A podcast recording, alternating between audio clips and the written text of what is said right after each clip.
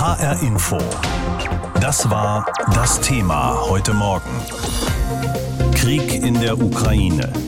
Die Entwicklungen, die Folgen, die Reaktionen in HR Info. Es ist vielleicht nicht die allerbeste Idee, bei all dem Leid und den vielen Toten in der Ukraine sofort an die Wirtschaft zu denken. Sich aber gar nicht damit auseinanderzusetzen wäre auch verkehrt, denn die Wirtschaft, das sind am Ende die meisten von uns, die arbeiten gehen oder selbst ein Unternehmen haben. Da kommt uns dieser Krieg auch auf andere Art und Weise sehr nahe. Diese Folgen sind schon spürbar, acht Wochen nachdem Russland begonnen hat mit dem Angriff auf die Ukraine. Bundeswirtschaftsminister Robert Habeck hat vor kurzem sogar gesagt, wir alle würden ärmer werden deswegen, also unser Wohlstand wird leiden. Das klingt schon mal wenig motivierend, vor allem aber lässt es offen, was es genau heißt. Darüber habe ich gesprochen mit der Professorin Veronika Grimm. Sie ist Wirtschaftswissenschaftlerin an der Universität Erlangen-Nürnberg und sie gehört auch den sogenannten Wirtschaftsweisen an, die die Bundesregierung beraten. Frau Professor Grimm, hat Robert Habeck denn recht, wenn er sagt, dass wir alle ärmer werden? Ja, im gewissen Sinne schon. Es ist so, dass wir sehr lange auf russische Energieträger gesetzt haben. Das russische Gas war besonders billig und äh, davon hat natürlich unsere Wirtschaft massiv profitiert. Und äh, jetzt wird es darum gehen, Energiesicherheit zu etablieren, also auch auf verschiedene andere teurere Lieferanten zurückzugreifen. Ähm, wir werden in unsere Verteidigung investieren müssen und wir werden auch Handelsbeziehungen hinterfragen müssen, also einseitige Abhängigkeiten in unserem Handel. Insofern wird es Kostensteigerungen, systematische Kostensteigerungen geben und die äh, werden uns natürlich wirtschaftlich belasten und werden die Wachstumsperspektiven erstmal auch ein bisschen dämpfen. Das sind schon wieder viele unerfreuliche Dinge, die Sie da gerade gesagt haben. Also auch dieses Stichwort Energiekosten, Energiepreise, dass da doch einiges teurer werden wird, wenn wir auch unabhängig werden wollen von russischem Öl und Gas. Was denken Sie, steht uns da genau bevor? Ja, im Endeffekt haben wir ja jetzt lange Zeit eine sogenannte Friedensdividende einkassiert und einfach deshalb, weil wir uns auf das billige russische Gas äh, verlassen konnten. Das ist jetzt nicht mehr der Fall. Wir sehen jetzt, dass wir uns zunehmend in eine Weltordnung bewegen, ähm, wo wir eben darauf angewiesen sind, auch Energiesicherheit zu etablieren und zu diversifizieren. Insofern werden also diversifizieren, möglichst viele verschiedene Kanäle zu nutzen und sich nicht genau. auf einen Anbieter zu verlassen, vor allem. Genau, darum ging es in der Diskussion in den vergangenen Jahren schon verschiedentlich, aber diese Stimmen haben sich bisher nicht durchgesetzt. Jetzt ist es eigentlich klar, dass wir diesen Weg gehen müssen und das bedeutet, dass wir strukturell höhere Energiekosten haben werden und das wird unsere Wirtschaft die Wettbewerbsfähigkeit von einigen Unternehmen natürlich betreffen und wird auch uns dazu zwingen, Anpassungen vorzunehmen. Ich vermute, die Frage ist vielleicht ein bisschen unseriös, aber können Sie schon sagen, um wie viel Prozent es da nach oben gehen wird? Gibt es da schon Schätzungen? Das ist ganz schwer zu sagen. Aktuell haben wir ja äh, sehr hohe Energiepreise und das ist vor allen Dingen dadurch begründet, dass nach der Corona-Pandemie die Energiepreise angestiegen sind. Das ist eigentlich im Nachgang der Corona-Pandemie passiert, weil die Nachfrage zurückgekommen ist, aber eben die Produktion von Energieträgern weltweit dem nicht so schnell Folge leisten konnte. Jetzt kommt der Konflikt in der Ukraine hinzu und es ist natürlich erstmal davon auszugehen, dass die aktuellen sehr, sehr hohen Gaspreise wieder etwas sinken werden in der längeren Frist, aber sie werden eben nicht wieder auf das Niveau sinken, auf dem sie vor der Ukraine-Krise waren. Hm. Äh, wie viel höher äh, sie sein werden, das wird davon abhängen, wie wir Gas aus aller Welt beziehen können, zu welchen Preisen und auch wie schnell wir dann auf erneuerbare Energien umsteigen können. Äh, das wird uns auch wieder ein bisschen Erleichterung bringen. Jetzt können wir ja auch vielleicht weniger mit dem Auto fahren, seltener ins Restaurant gehen, worüber sich der Inhaber dann auch nicht freuen wird, oder wir kaufen weniger Luxusgüter. Wir werden ja immer zum Energiesparen auch schon ermahnt, aber wird das denn reichen oder machen wir uns da was vor? Ja, insgesamt haben verschiedene Studien festgestellt, dass man einen sehr großen Anteil vor allen Dingen unseres Gaskonsums einsparen kann. Das Problem ist, dass das Themenfeld sehr kleinteilig ist. Es braucht sehr, sehr viele verschiedene Akteure, die Haushalte, die Unternehmen, die Kommunen, die Industrie, die alle einen Beitrag zum Einsparen von fossilen Energieträgern leisten können. Und da ist die Koordination das Wichtige. Wir brauchen eigentlich einen Aktionsplan Energieeffizienz, um da die Einsparpotenziale zu heben.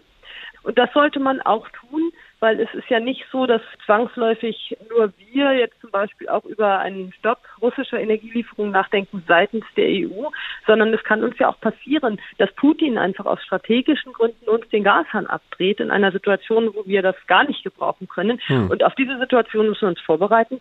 Und das bedeutet natürlich, äh, dass ein Weg sein muss, äh, Gas einzusparen, wo immer das möglich ist. Mal abgesehen von den Energiekosten, da gibt es ja noch viele andere Bereiche, wo wir das wahrscheinlich spüren werden, müssen wir uns auch von diesem gewohnten Bild verabschieden, das wir eigentlich seit dem Zweiten Weltkrieg hatten, dass es mit der Wirtschaft hier in Deutschland mit ein paar Dellen zwischendrin vielleicht, aber ansonsten doch immer nach oben geht und dass unsere Kinders mal, was das angeht, besser haben werden. Ist das vorbei?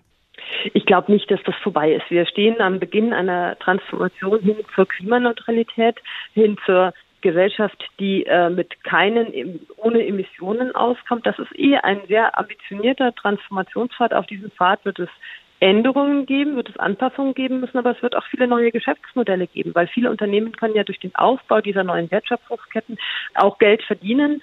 Das schafft auch Arbeitsplätze und wenn wir das richtig angehen, dann muss es nicht mit dem Wachstum und dem Wohlstand vorbei sein, sondern dann müssen wir uns hauptsächlich daran gewöhnen, dass wir Veränderungen gegenüber aufgeschlossen sein müssen. Aber da macht der Krieg in der Ukraine natürlich nochmal erheblichen Druck gerade. Genau, das wird die Kunst sein, dass wir da mit einer positiven Einstellung rangehen, dass wir auch äh, diesen Strukturwandel, den wir erleben werden, der jetzt auch schneller kommen wird durch diese neuen Umstände, dass wir uns dem wirklich stellen. Und das betrifft insbesondere all die Transformationspfade, wo wir eigentlich auf billiges russisches Gas gesetzt haben. Das wird jetzt nicht mehr so attraktiv sein als Übergangstechnologie, vor allen Dingen in industriellen Anwendungen.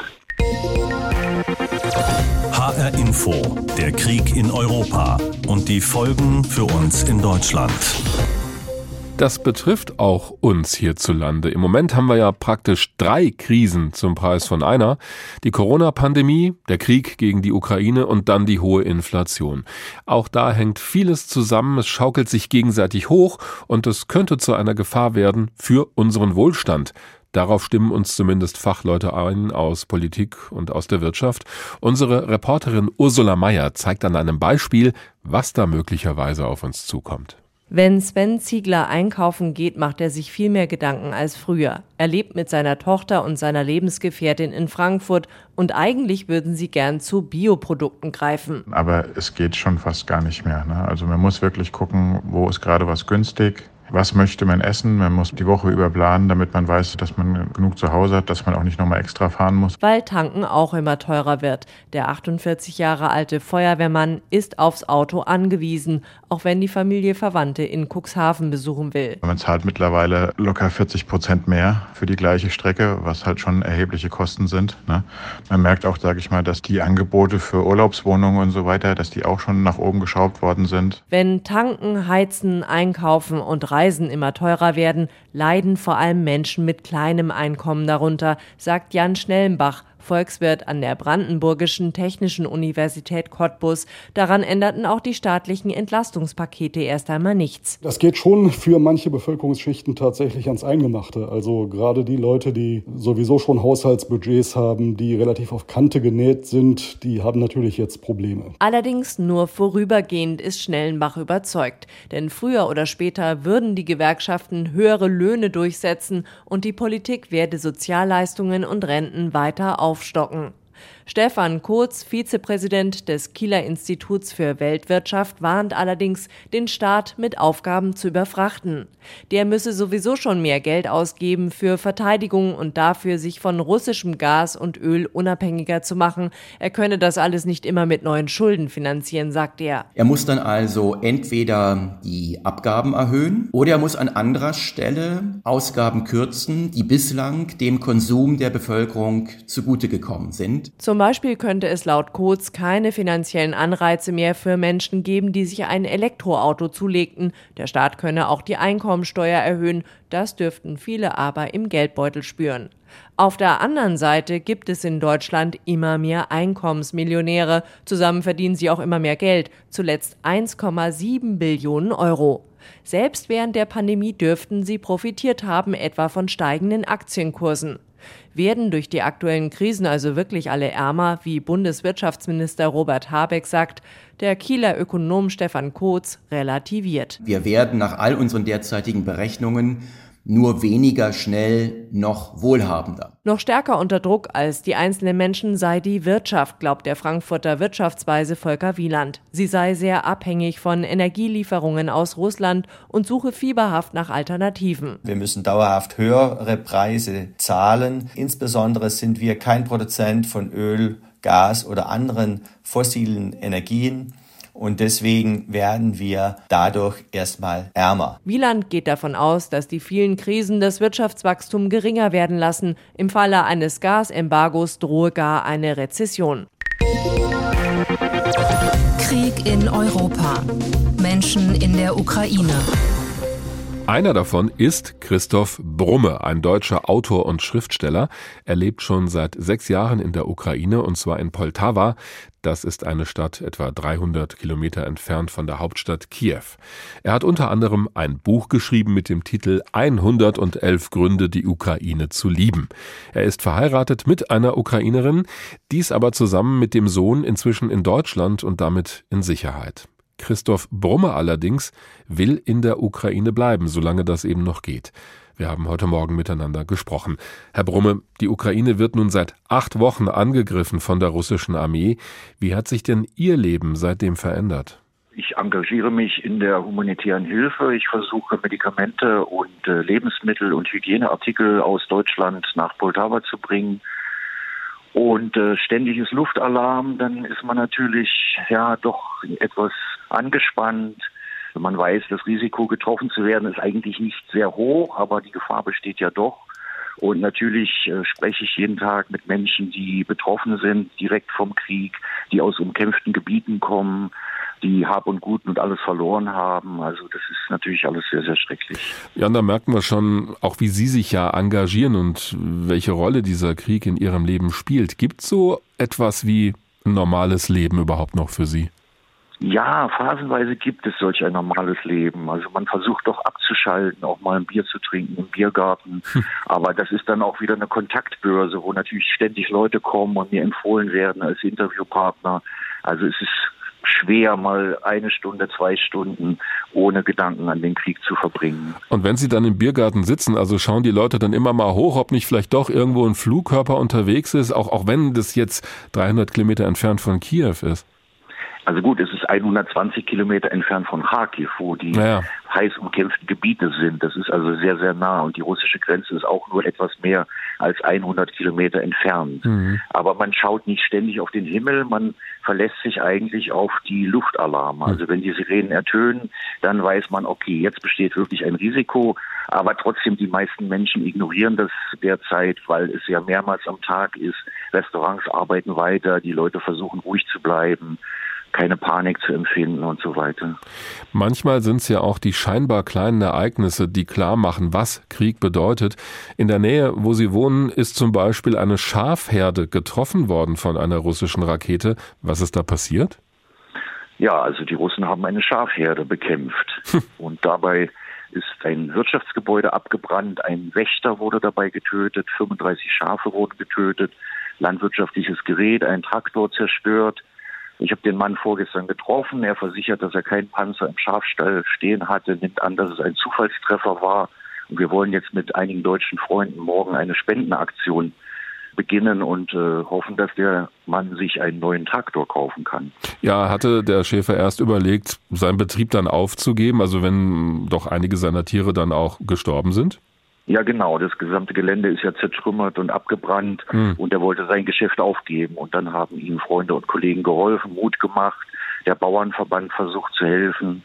Der Traktor ist ja ein Symbol des Friedens geworden in diesem Krieg. Ukrainische Bauern ziehen ja mit Traktoren Panzer von ihren Feldern oder Trümmer von den Feldern, um hm. wieder die landwirtschaftlichen Flächen bearbeiten zu können. Ja, die Bilder haben wir ja auch gesehen, aber Sie haben gerade so gesagt, also da hat äh, Russland quasi eine Schafherde angegriffen, aber das zeigt ja, glaube ich, auch, weil das kann ja auch ein Fehltreffer gewesen sein, wie gefährlich die Situation ist, auch wenn man mit Krieg eigentlich nichts direkt zu tun hat. Genau, das ist ein Gelände zwischen Wiesen und Feldern, da sind überhaupt keine Wohngebäude. Es ist also wahrscheinlich ein Zufallstreffer gewesen und das zeigt, man kann in diesem Krieg ganz zufällig auch Opfer werden. Hm. In dieser Woche haben die russischen Truppen jetzt ihre Angriffe verstärkt im Osten der Ukraine. Haben Sie denn Sorge, dass die Angriffe auch näher an Sie heranrücken? Ja, die Sorge haben wir natürlich ständig. Die Entfernungen sind ja relativ gering. Das sind ein, zwei Autostunden. Die Fronten sind die entfernt. Äh, natürlich besteht die Sorge, aber es besteht auch die große Hoffnung, dass die Russen wieder ein Fiasko erleben werden, wie bei dem versuchten Sturm auf Kiew. HR Info. Das Thema. Wer es hört, hat mehr zu sagen.